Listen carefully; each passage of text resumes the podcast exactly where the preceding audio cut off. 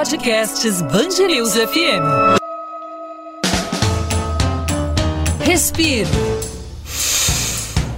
Respiro Band News.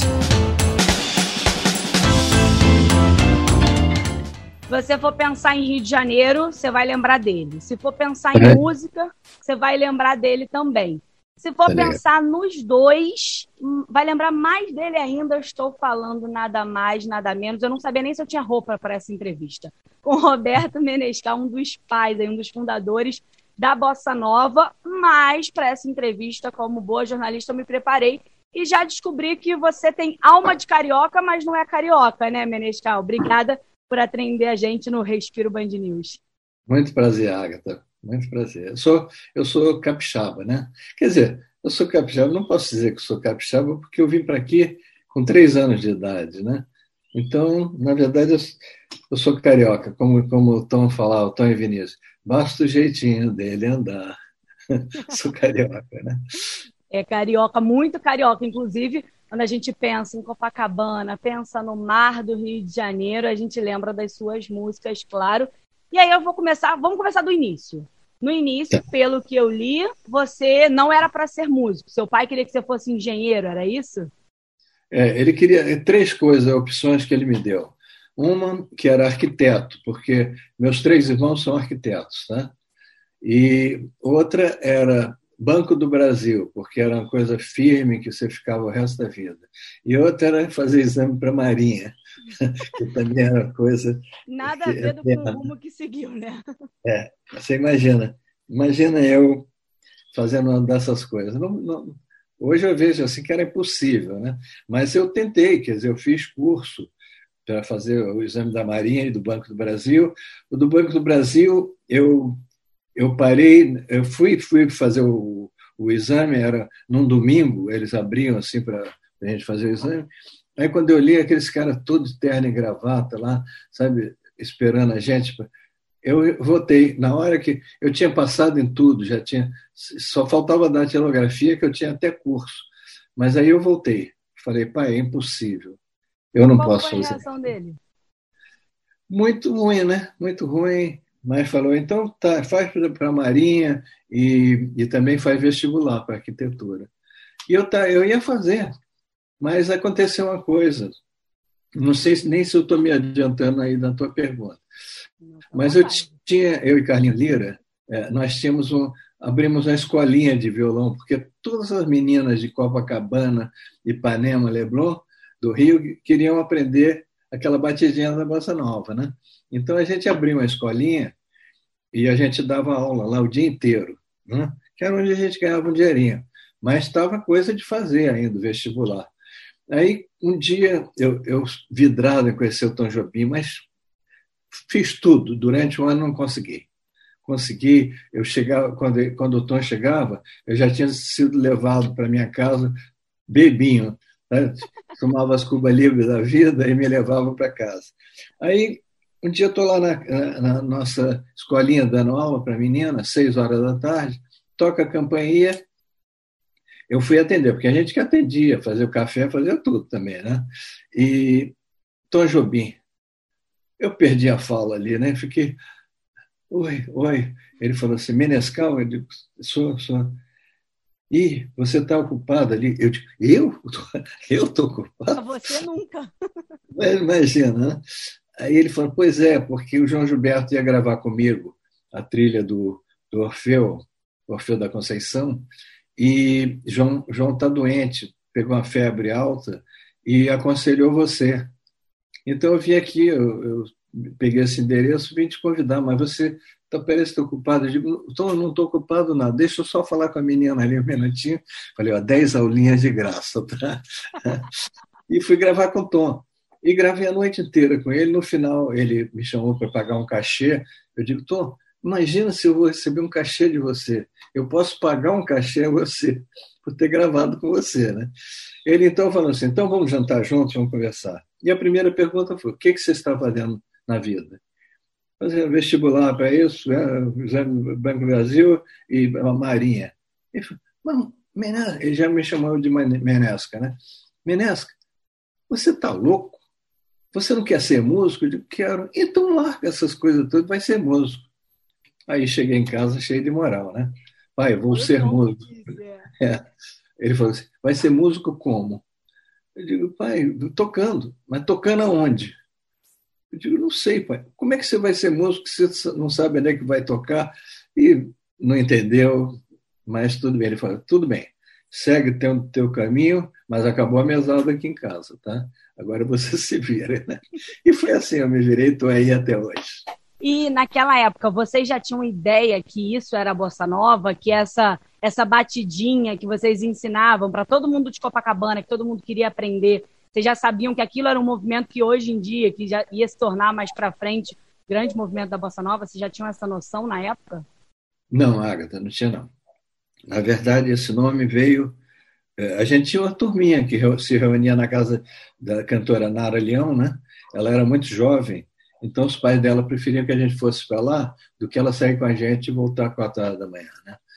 Aí, é, um dia, uma cantora que era amiga nossa, mas era da mesma idade, mas já era profissional, Silvinha Teles, falou assim: Olha, eu vou fazer um show na Hebraica, ali em Laranjeira, você não quer dar uma canja lá?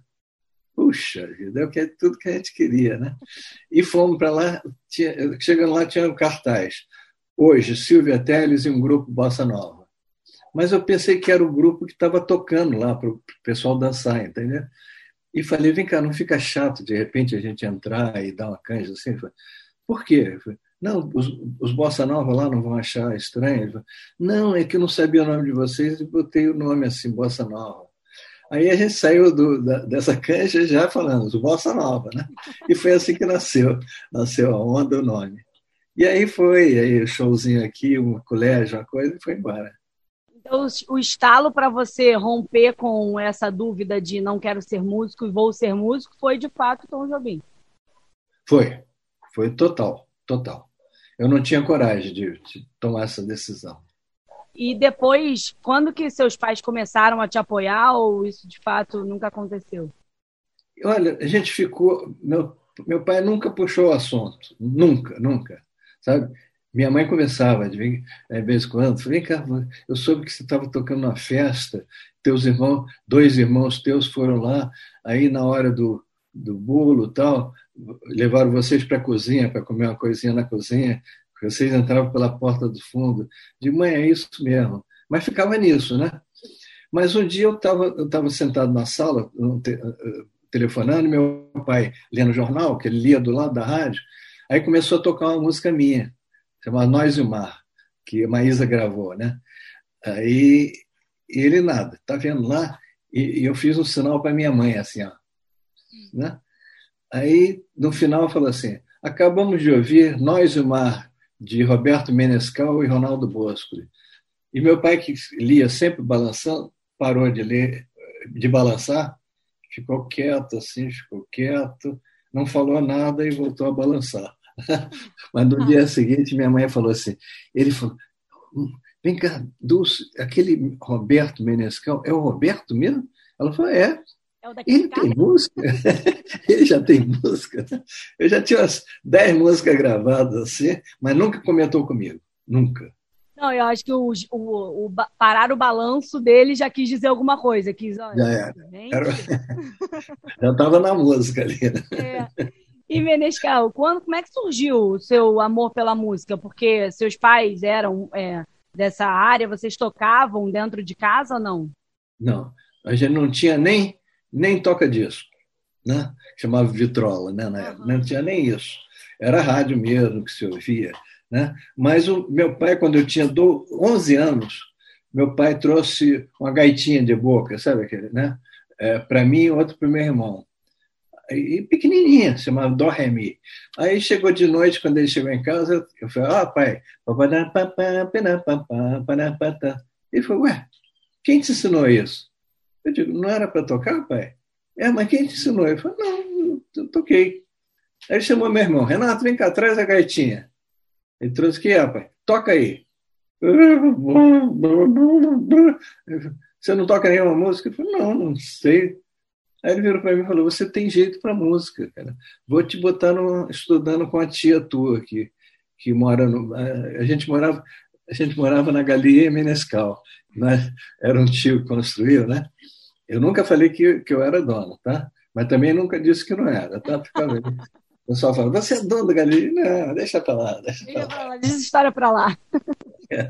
E aí comecei a estudar piano, foi aí que começou o meu negócio com música. Comecei a estudar piano, parei um ano depois, porque ela era muito, muito radical demais, né?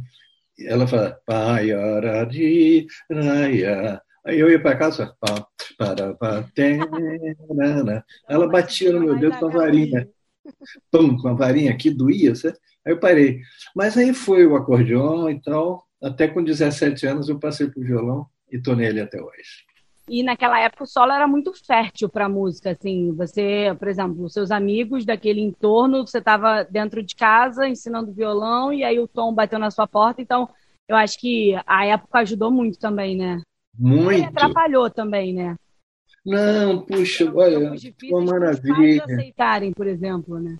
É, mas isso eles, é porque eles não entenderam eu ser músico, sabe? Não entenderam como era ser músico. Né? Meu pai faleceu, não, não chegou a ver nada. E a própria minha mãe, que era mais, mais fácil assim de da gente conversar sobre essas coisas, mas ela não tinha noção. Do, quando, quando teve um, um artista que eu, eu, era vidrado nele, tanto quanto o Tom, eu era vidrado nele, que era o cantor chamado Lúcio Alves. Era a minha paixão, assim.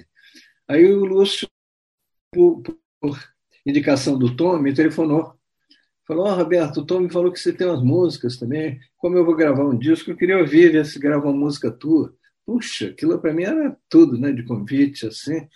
E fui para casa dele e falou, mostra aí. Eu mostrei a primeira, Rio que mora no mar, Parambarambara. Ele falou, vou gravar. Eu disse, puxa, filho, olha que coisa, ninguém vai acreditar. Fico até arrepiado até hoje. Assim, Aí ele falou, mostra outra. Eu, Dia de luz, festa de sol, barquinha de... Vou gravar. E não sei o quê, vou gravar. Mais uma, vou gravar. Aí no final ele falou assim, Roberto, tem mais música? Tem, tem ainda. Eu tenho uns 30 e poucos músicas. Vai mostrando. Aí ele escolheu 12 e fez disco todo com músicas minhas. Né? Imagina, eu cheguei em casa, sabe, estourando de felicidade. De noite eu tinha chave, mas toquei a campainha para alguém atender. Aí veio minha mãe atender e falou: Ué, você não tem chave? Eu digo: Tenho.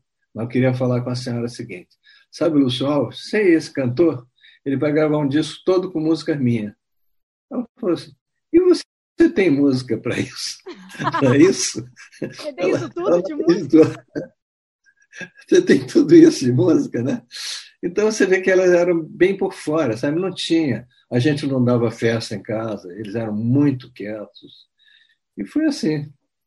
Mas estou aí, né? Graças e, a Deus. E eu queria perguntar agora para o Menescal Carioca, para o seu lado carioca. Você, o Rio é cenário de algumas das suas músicas. E aí eu queria que você falasse um pouco de como você via o Rio daquela época e aí te inspirava de alguma maneira. Como é que isso, como é que isso acontecia? É, o, primeiro, a, o apartamento de Nara Leão era na Avenida Atlântica, com 15 metros de janela de vidro para o mar. Não tinha como então, não ver, né? É, você estava ali e a gente, a praia era, era o clube da gente, né? Porque a gente jogava futebol de tarde, tinha os times de futebol, de manhã, quando a gente ia à praia, tinha o vôlei, né? tinha o tênis de praia, que a gente chamava frescobol. Né? À noite, várias vezes a gente ia para a praia com violão, tocar e namorar também. Né? Então, o Rio de Janeiro nos dava essa coisa democrática, sabe? Era a coisa mais democrática que tinha a praia, né? Todo mundo podia ir e tal. E o nosso, as nossas músicas nasceram muito ligadas ao mar. Você vê Rio que mora no mar, né? já começa, né? Uhum. Lá se vai mais um dia assim, a vontade que não tenha fim, esse sol, né? É, dia de luz, festa de sol, barquinha de Lisano, aceso do mar era tu, o Tom Jobim também tinha muita música, a própria Garota de Ipanema, né, ligada à praia e tal.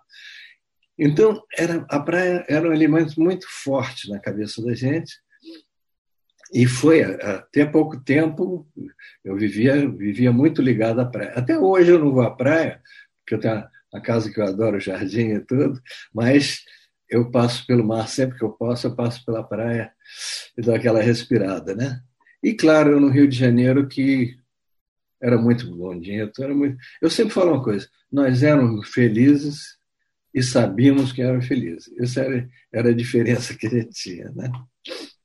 E no Rio de Janeiro de hoje, assim, Menescal, o que você falou, você viveu uma época que o Rio de Janeiro era muito bom, você ficava na praia, era uma Não. Copacabana muito mais segura. Eu acho que assim, o Rio de Janeiro hoje está bem diferente, mas eu acho que ainda dá para a gente tirar muita coisa boa desse Rio, né? Rio de Janeiro continua lindo, como diz o, o Gil, né? Você, sabe, você para assim num lugar.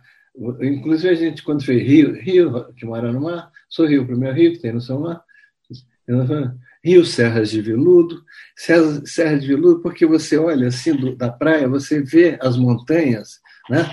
E você não vê os detalhes, mas é como se fosse um veludo, uma coisa assim verde, né? Rio Serras de Veludo.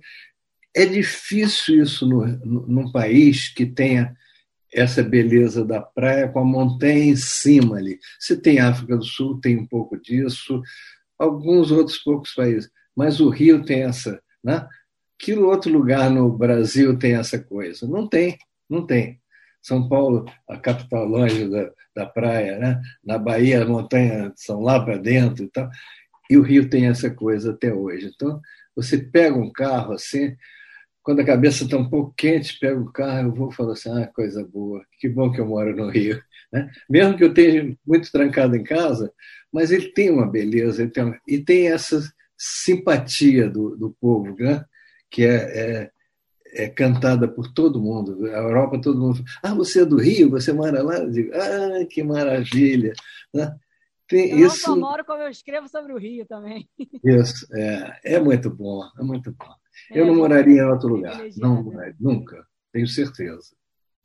E, Menescal, falando sobre aquela época ainda, é, a bossa nova ela sofreu muito preconceito até ela se identificar, se, enfim, se estabilizar mesmo como um modelo de música popular brasileira. Me conta um pouquinho o que, que você que viveu desde o início a bossa nova, como é que era naquela época? A gente foi muito combatido, muito, muito até muito mais do que você possa imaginar. Ah, você tinha os conanistas, como Antônio Maria, escrevia, sabe? gozava a gente o tempo todo. Né? Nem estou lembrando assim, um detalhe dele, mas ele sempre pegava a letra da gente, fazia uma brincadeira lá, meio gozando, né? E, e muita gente, teve um cara, me lembro da companhia Odeon, companhia de disco, pegou um disco do João Gilberto, por exemplo, primeira gravação do João, chega de saudade, vai minha tristeza, diz ela, jogou no chão falou, essa porcaria eu não vou trabalhar esse disco. Quer dizer, era uma, era uma coisa assim, era, era meio hoje sabe? O Lula ou Bolsonaro, sabe? Não tinha meio termo, né? E foi assim até que nós fomos em, em 1962, é, fomos convidados para fazer um concerto no, em, em Nova York, no, no, Teatro Carnegie Hall, que é o teatro mais famoso de lá, né? Eu nem sabia o que era Carnegie Hall, mas fomos embora, fomos para lá e tal, e eu tive que voltar no dia seguinte do concerto, porque eu ia casar, tinha marcado meu casamento ia casar. E as pessoas, não, todo mundo ficou lá. Tom Carlinhos Lira, todo mundo, Vinícius, tá? porque abriu, as portas se abriram para a gente naquela hora.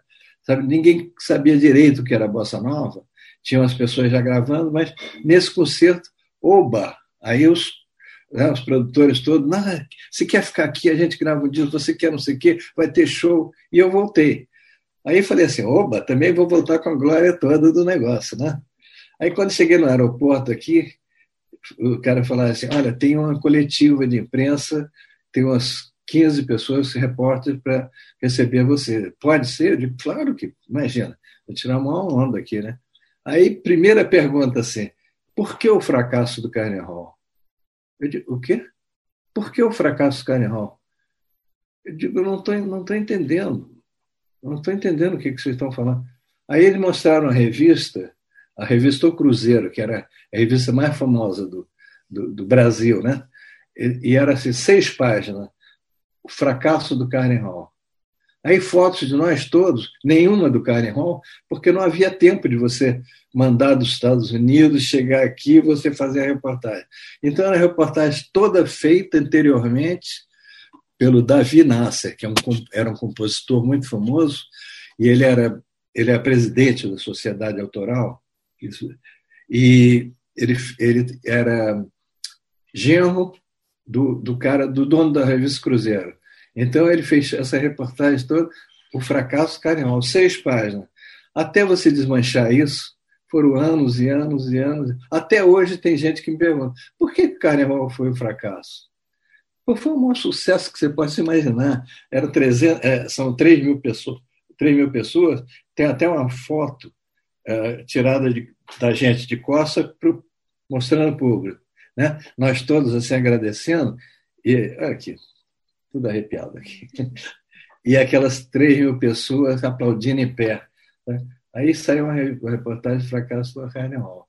Por aí você vê o que você falou. Tinha, muito, tinha muita coisa contra.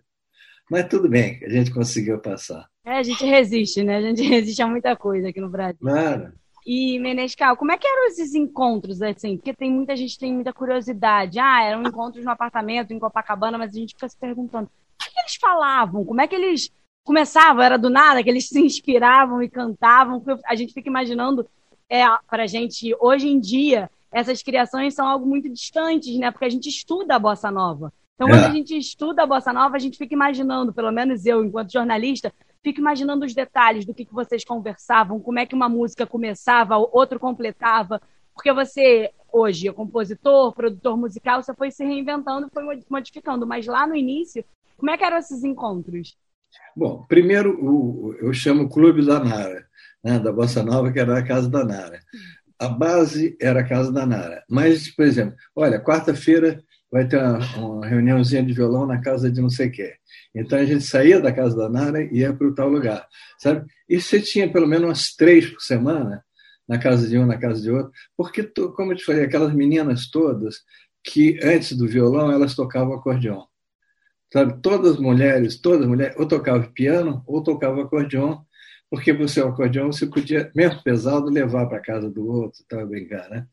E era um som horrível, sabe? Aquelas mulheres tocando. Eu me lembro que eu namorava uma menina, quando eu tinha meus 18 anos, né? namorava uma menina que, 17 para 18 anos, que ela tocava acordeão, ela falou assim: Ah, Roberto, queria que você fosse a nossa formatura do, do ano de acordeão no Copacabana Palace. Eu digo, vou, claro, cara né? e terno e gravata, então fui. Aí eram 30 mulheres juntas no palco tocando acordeon. Era a coisa mais horrorosa que eu já vi na. Puxa, eu fui ficando com aquilo ali, fui ficando, aí falei assim, eu vou embora, eu não aguento isso. Eu fui embora, né? Quando cheguei em casa, depois ela me telefonou e falou assim, Roberto, você não esperou para falar nada? de olha, eu não esperei e não, e não ia esperar, não. Nosso amor é impossível. Você conhece acordeon? É impossível. A gente acabou o namoro ali mesmo. Não dá para namorar assim, né? Não dá. umas coisas, são pré-requisitos, não dá, não dá para passar é, por isso. E aí o que, que acontece? A gente uh, entrou, o violão entrou muito com a gente ali, então todas elas começaram a estudar violão. Por isso nós fizemos nossa escolinha, né? Então, ah, vou fazer uma reuniãozinha lá em casa, vou chamar não sei o quê, vou chamar o Lira, vou chamar não sei o quê. Vamos também? Vamos. Aí a gente saía aquele grupinho, ia para lá, e já, ah, toca Lobo Bobo, ah, toca não sei o quê, toca, né? chega de saudade. E ficava até, normalmente não ficava até muito tarde. Só na ah, casa da Nara que. Se eu fosse sua amiga na época, tivesse nesses encontros, eu ia assim também. Ai, toca, toca, toca. Claro, claro que sim. E a gente era o que a gente queria. A gente ia para lá para isso, né? Então, sabe, é, a coisa rolava direto, porque essas pessoas compravam os discos, aquelas meninas, eu falo as meninas porque a maioria era menina mesmo. Né? Elas compravam disco e falavam, ah, eu ouvi o disco, que coisa linda aquela música, toca aquela, você toca aquela do Tom, aquela, eu ouvi falar que é uma música nova dele, que não sei o quê, tá? Então rolava muito isso, né? E na casa da Nara era outra coisa, era o clubinho. Ela deixava a porta aberta encostada, né? Você podia chegar três horas da tarde ou três da manhã. Estava lá. Eu, quantas vezes eu cheguei lá e não tinha ninguém? Mas cheguei e fiquei. Ela falou: pode tá porta aberta. Você entra, pega o violão que está lá em cima da, daquele sofazinho e fica tocando. Né? Aí às cinco chegava outro, depois uh, o Tom chegava às 10 horas da noite. Olha, vindo do cinema, tem... vocês estão aí? Estamos. E ali tinha o um negócio de fazer música. Era dois, dois salões grandes, né? Então, quem estava fazendo música ia para um salão reservado lá. Né? Aí era muito Ronaldo Bosco e, Carlinhos Lira. Sabe? Era uma música por noite. Impressionante. Toda noite, toda noite. E eu doido para fazer uma música, mas, não, mas Carlinhos era colado com o Ronaldo. Mas o dia que o Carlinhos deu um bolo no Ronaldo, o Ronaldo ficou uma fera. Pô, Carlinhos marcou comigo aqui. Eu vim. Eu falei, Ronaldo, eu tenho uma musiquinha aqui. Tá? disponível, né? É. Aí fiz uma, e depois, no dia seguinte, fizemos outra, que o Ronaldo não quis encontrar Carlinhos, mais ficou zangado, né? Aí começamos a fazer. E fizemos até, até ele partir, fizemos muita música. Pelo menos uns 250 a gente fez. Ele foi seu grande parceiro, né? Foi meu grande parceiro. E olha, ouvindo essa história toda, eu cheguei a uma conclusão: que se a casa da Nara falasse, ela teria muita história para contar, viu? Muita. Você tem toda a razão. Até coisas muito boas e umas coisas também perigosas. perigosas, né? E Menescal, eu acho que a gente não tem muito como fugir disso, mas vou tentar trazer o tema de uma outra forma. Durante a pandemia, eu acho que a música foi grande companheira para muita gente. A gente viu diversos artistas fazendo inúmeras lives. No início, a live era um sucesso. E aí é. tinha muita gente que morava sozinho, que estava em isolamento por causa da doença e usava a música como um pouco de refúgio. E eu acho que eu posso me incluir nisso, porque eu usei também a música como refúgio enquanto eu estava em isolamento. Mas o outro melhor, lado... É melhor que cloroquina, tá? É melhor que cloroquina, posso garantir. É. O meu coração ficou quentinho escutando essas músicas. Mas, por outro lado, a pandemia também trouxe um, uma parte muito ruim para os músicos, porque ficaram sem receber muito tempo. E eu vi que você chegou a fazer live para ajudar esses músicos, né? Para ah, arrecadar. Ah. É. Eu fiz várias coisas. Eu, por exemplo, eu, eu cedi, cedi um violão meu, uma guitarra minha, para ser leiloada. Sabe? Eu, agora, nós fizemos, a, na, eu sou da Abramos, da Sociedade Abramos, e a gente fez uma coisa que está rendendo muito bacana. Eu cedi, peguei uma música minha, peguei o Barquinho, por exemplo, que é a minha música que mais, que mais vende, que mais rende, né? e falei, olha, durante três meses, 50% dos meus direitos vão para os músicos. Sabe? Aí o Ivan Lins fez, aí o Jorge Versilo fez, e o Ferrejar fez. Né? Aí, de repente, né, tem 30 compositores que cederam o negócio, e com isso a gente está mantendo principalmente os músicos. Porque a gente, a gente compositor, você ganha sempre um direito autoral ali, mas o músico ganha quando toca. E eles não estão tocando há um ano e pouco. Né? Então, a gente está fazendo muita coisa nesse sentido e, e, estamos sempre convencendo outras pessoas. Cara, faz isso, faz isso, faz uma live para ele também, faz. E as coisas estão indo, parece que estão, estão sobrevivendo. Né? Agora vamos ver até quando. Né? A gente tem essa luta. E você, enquanto, enquanto compositor, eu acho que sobreviveu a muitos períodos difíceis no Brasil. Uhum. Como é que você acha que. O que, que você pode dar de dica para quem, por exemplo, está começando agora na música? O que você pode dar de dica para esses músicos, por exemplo? O que, que esse cara tem que fazer para. Não tem que fazer, mas assim, pode fazer, que pode ajudar ele no futuro? O que, que você pode dar de dica para esses músicos que estão escutando é, a gente agora? É, eu vou falar até o contrário. Você, eu vou falar, eu tenho que falar para perguntar a esse pessoal o que, que eu tenho que fazer agora com a minha música. Porque mudou tudo sabe? Você não tem mais disco, né? A minha vida toda foi disco.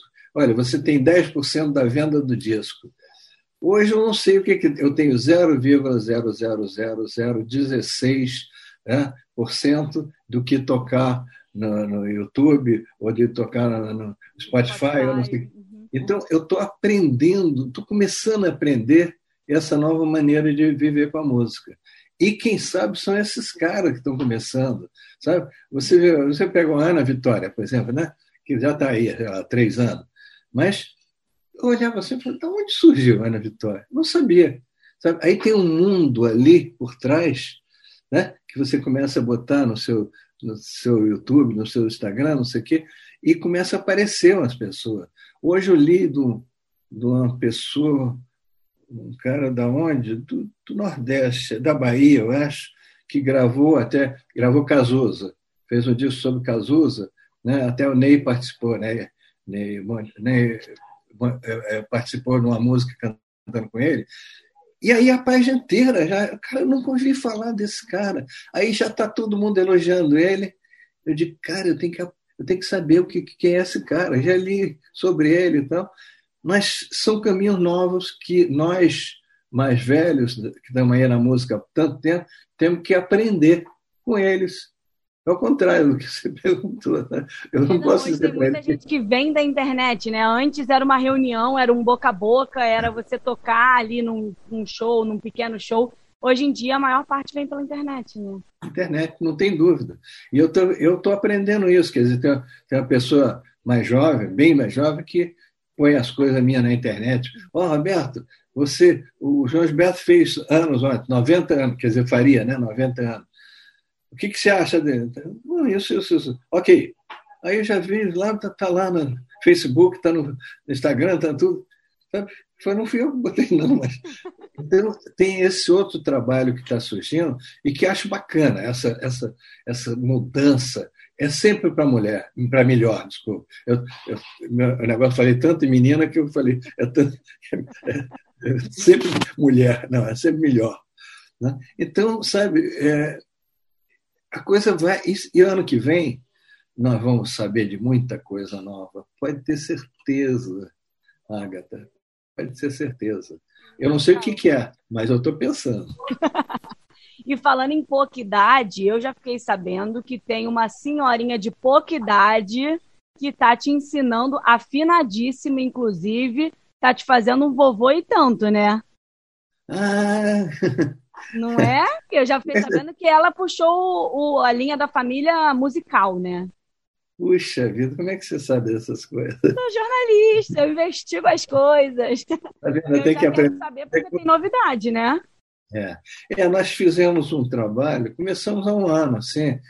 É, minha nora, né, Georgiana, falou, Roberto, por que fazer um trabalho? Eu estou ensinando crianças, eu tenho uma escolinha de música de criança, eu queria fazer um, um trabalho, eu já ia falar fazer um disco, não, fazer um, fazer um trabalho, um produto em cima da coisa infantil, mas não daquela coisa infantilzinha de não, sabe, pegar ah, ah, gosto muito de te ver, leãozinho. Para... Sabe que tem uma coisa assim infantil, mas ao mesmo tempo seja de categoria, de, de harmonia bacana, de letra. Né? Então a gente fez, acho que a gente fez cinco ou seis músicas e pegamos cinco ou seis músicas do mercado que falavam, como o próprio Lobo Bobo. Era uma vez um lobo mau que resolveu jantar. Então é, a gente aí fez, pegou essas músicas e fizemos uma levada bacaninha, assim, sabe? E a, a, filha dela, minha neta, né, minha netinha, cinco anos, gravou no disco também, ela é afinadíssima, assim, sabe? E gravou com a gente, e a gente tirou fotos agora, anteontem, domingo, tiramos fotos fazendo macaquice assim, tá? E, tá muito engraçado. Fizemos três horas de fotos e vamos lançar o projeto em agosto. Né? Vamos lançar uh, na internet, claro, na internet. Não vamos fazer isso, não. Mas, sabe, é, é bacana, um produto que a gente fez justamente na, na pandemia, né? E fizemos muita coisa na pandemia, Agatha. Eu, eu pensei que fosse ficar com. E teve que ficar em casa. Eu digo, como é que eu vou fazer? Né? Eu gosto de ficar em casa. Eu gosto das minhas plantas, eu gosto dos meus bichos, mas ficar quanto tempo? Eu não sabia. Achava que eram uns três meses, né? Já tem um ano, e, um ano e três ou quatro meses. Mas, na verdade, a gente fez muita coisa. Olha, eu nunca, nunca. Se tiver um dia, você fala assim, tem um dia livre? Eu não tenho nenhum. Nenhum dia livre, nenhum. Daqui em diante, até agosto, tem todo dia coisa marcada. Não, mas ainda bem, né? Vem um mais Graças trabalho, a Deus. Graças a Graças Deus. Deus. Mas tá, pouquinho demais, sabe? Ah, demais. Eu tô cansada também, uma equilibrada, né? Não, é, é, é, que eu tenho uma lista assim. E eu prometi fazer uma música com esse cara. Não, e eu prometi botar um violão no, no projeto desse. E eu não sei o que. É, sabe essa lista? Aí eu fiz, pois é, hoje eu fiz três coisas. Diminui três coisas da lista. Já apareceram duas é uma aqui. felicidade quando você vai cortando né, da lista. É, mas já tive que botar mais duas. Sabe? Tirei três, é, nós estamos aqui às três horas da tarde, já tive já botar duas. Certamente, pelo menos uma a mais vai aparecer. Eu não consigo diminuir. E vamos dar o crédito correto. Qual o nome da sua netinha que vai lançar esse projeto com você? Maju. Maria Júlia. Pequena Maria é. Júlia. É. é uma gracinha cantando, você não vai acreditar. Né? Vai acreditar. Ela cantando. Bar... por esse projeto. É, ela cantando barquinha é coisa muito, muito divina. Dia de luz, festa de sol, vaquinha de lisar, Macedo do mar. Às vezes você não entende o que ela está falando. Vaquinha de lisar, Macedo do mar, azul do mar, azul. Mas tão bonitinho, rapaz. Eu fiquei muito eu, feliz. Eu só de imaginar já estou achando muito fofo. Imagina do lado, não é possível. Você vai gostar muito, Agatha. E, Menescal, eu acho que para a gente encerrar, eu queria saber se você topa dar uma palhinha para a gente, cantar. O que, que, você acha? Vamos. Olha, eu tenho sempre um violão aqui do lado, que você não está vendo, mas ele aparece como por, por encanto. Ó. Olha aqui, aparece. Sempre tá companheiro. E o que, que a gente vai tocar para encerrar? Rio? Não sei. Rio, o que, que você quer? Não sei meio, meio que você quiser, ou a gente inventa uma coisa aqui. Quem sabe faz ao vivo, né? A gente faz, poxa. Vamos tocar Rio, então? Porque a gente ama o Rio de Janeiro. Pode ser. Rio, Rio. Onde é que eu fiz? É. Ah, é falando do Rio, né? Que você quer falar do Rio, pra cá.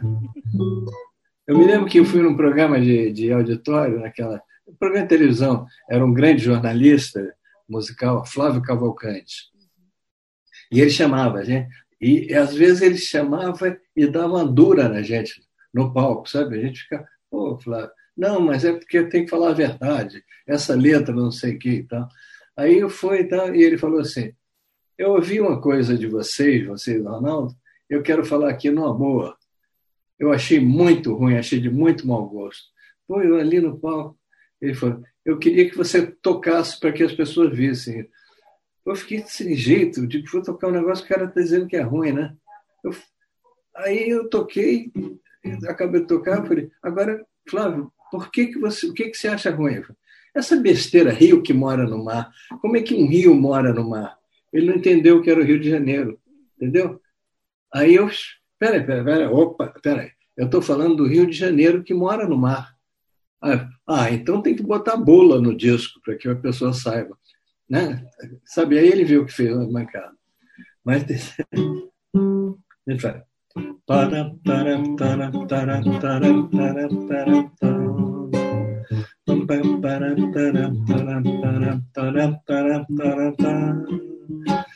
Rio que mora no mar, sorriu pro meu rio que tem no seu mar lindas flores que nascem morena em jardim de sal.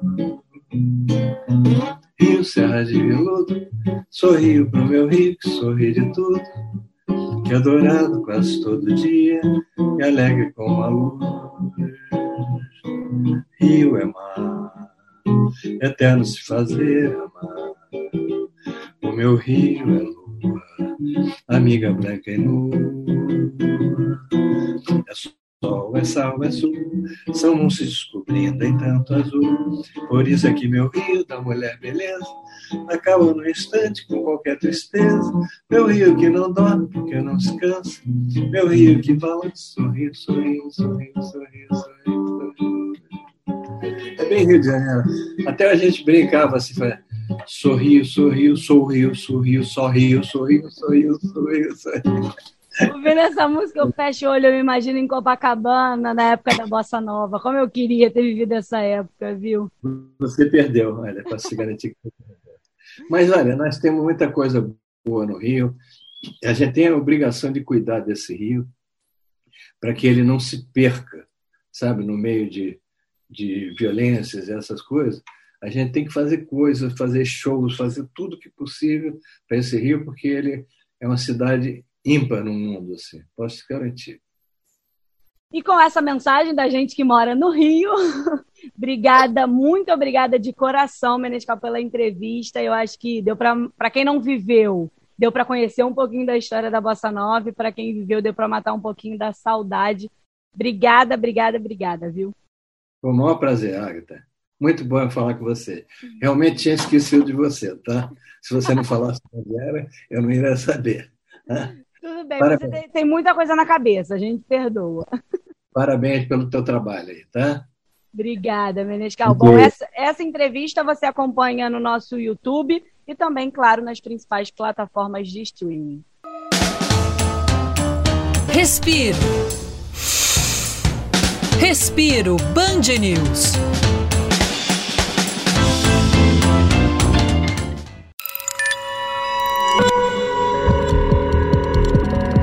Podcasts Bangerils FM.